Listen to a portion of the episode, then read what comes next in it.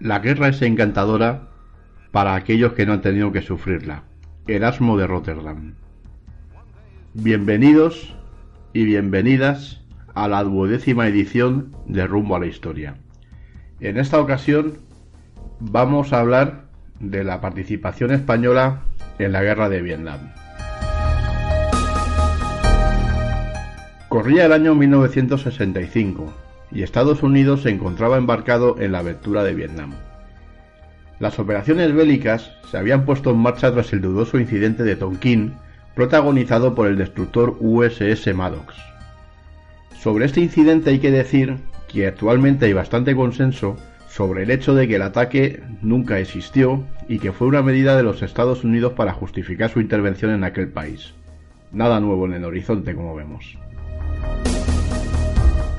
Al gobierno de Washington le urgía un amplio respaldo internacional que diese una pátina de legitimidad a la intervención mediante la formación de una amplia coalición internacional con el envío de tropas aliadas a la zona.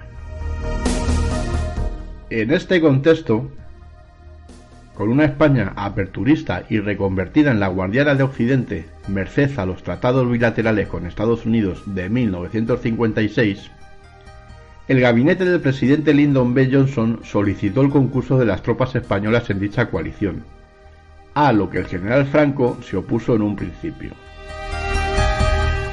En agosto de 1965, el generalísimo, con su peculiar estilo de hacer política, remite una paternalista misiva de respuesta a la petición del presidente Johnson en la que le manifiesta sus simpatías por la guerra de Estados Unidos en Vietnam, pero le predice acertadamente la derrota americana.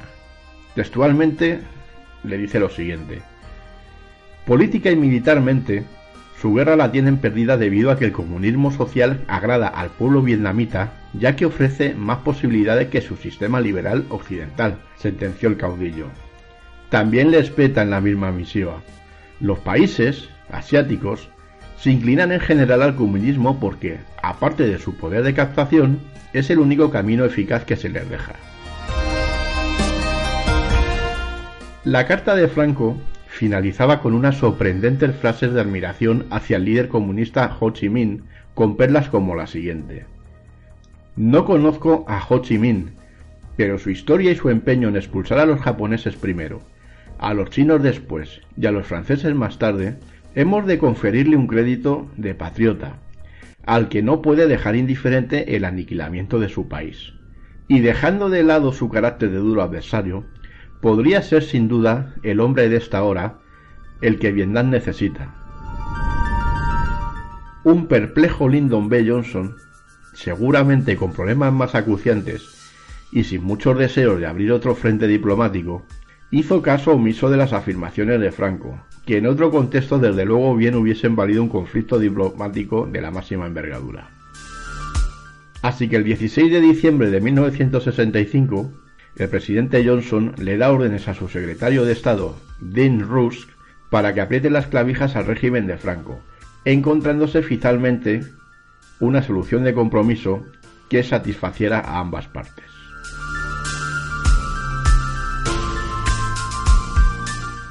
Efectivamente, las Fuerzas Armadas de Estados Unidos necesitaban con urgencia total que personal médico acudiera al delta del Mekong.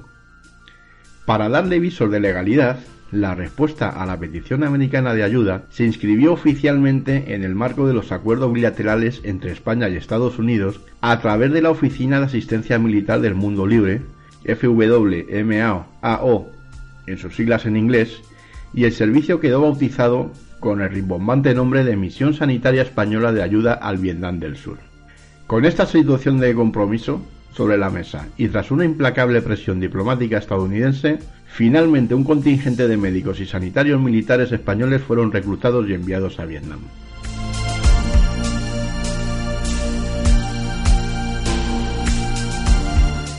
El reclutamiento de este contingente se llevó a cabo en el mayor de los secretismos, y más de 50 médicos y sanitarios militares se desplegaron en el conflicto entre 1966 y 1971, distribuidos en varios reemplazos. Todos fueron reclutados aquí y allá con el máximo sigilo y diligencia, hasta el punto de que varios militares que estaban destinados en el Sáhara unas horas después se encontraban caminando por la selva. El destino de los médicos españoles fue la localidad de Gok Kong, en pleno delta del Mekong, a 45 kilómetros al sur de Saigón y a 7 kilómetros del mar de la China. El uniforme que llevaban era norteamericano, pero con las insignias españolas, y en el patio del hospital ondeaba la bandera española. La zona era extraordinariamente peligrosa, estaba cerca de la ruta Ho Chi Minh, por donde cruzaban los Vietcongs, y el delta del Mekong era uno de los lugares donde se combatía más ferozmente. Durante la noche, era habitual que el Vietcong mirase la carretera y por la mañana los americanos la limpiasen. Cuando los españoles viajaban a visitar enfermos, lo hacían en jeep y a toda velocidad, por si disparaban desde entre los arrozales, declararon los militares. El pequeño y deteriorado a la par que insuficiente hospital de Gokong se convirtió en una de las pocas esperanzas de la zona contra el paludismo, el tétanos, la metralla y el napalm. Contaba con 150 camas y la media de ingresados era de 400. Lo más frecuente era que varios pacientes compartieran cama y que debajo se, acomodaran los acompañantes. Los medicamentos y el plasma, por otro lado, eran bastante escasos.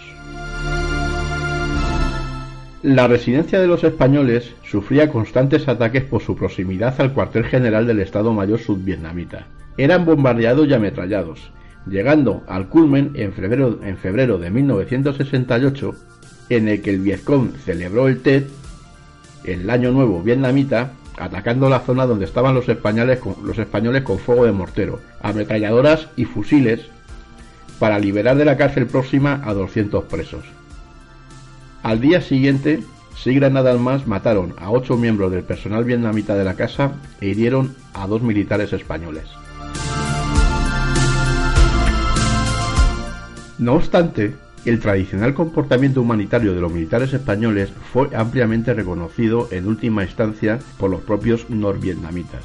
Como curiosidad, en el informe sobre el incidente del TED consta que tras estos hechos soldados del Vietcong detuvieron los vehículos en los que se viajaba por la región los médicos de la misión española y les hicieron llegar disculpas y perdón por los daños, afirmándoles que la guerra no iba contra ellos. Para este comportamiento había razones de peso.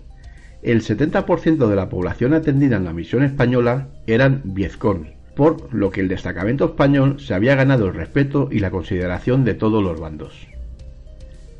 El heroico equipo español atendió en total durante los seis primeros meses a más de 23.000 personas. Fueron ampliamente reconocidos tanto por los estadounidenses como por los vietnamitas de ambos bandos, siendo condecorados tres veces, entre otras con la Medalla de Honor de Primera Clase y Medalla al Mérito en el servicio del Ejército de los Estados Unidos de América. Y los vietnamitas hicieron lo propio, rindiendo homenaje, poniendo a un puente sobre el río Mekong el nombre de Cao Tai Bai traducido como el puente de España. Finalmente, la misión fue retirada en 1971 y al llegar a España nadie le recibió. Ninguno de los protagonistas de esta aventura fue reconocido en España y su historia fue silenciada durante años. Defensa no encontró nunca méritos suficientes en su hoja de servicios. Es el triste destino de todos los héroes españoles. Bien, esto ha sido todo por hoy. Ya sabéis que nos podéis encontrar por correo electrónico en rumbohistoria.gmail.com en Twitter arroba rumbohistoria en Facebook facebook.com barra rumbohistoria en la revista digital que aprendemos y en mi blog revistoria.com Muchas gracias por habernos escuchado y hasta la próxima entrega.